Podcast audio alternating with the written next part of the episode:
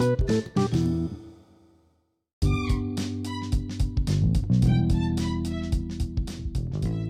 buenos días, este es tu canal favorito, tu canal del aprendizaje.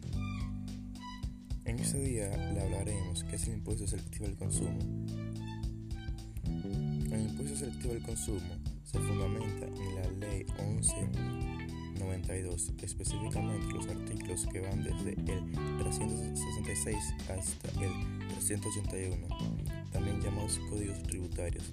Es el impuesto que grava las transferencias de algunos bienes de producción nacional a nivel de fabricación, así como su importación, servicios de telecomunicaciones y de seguros.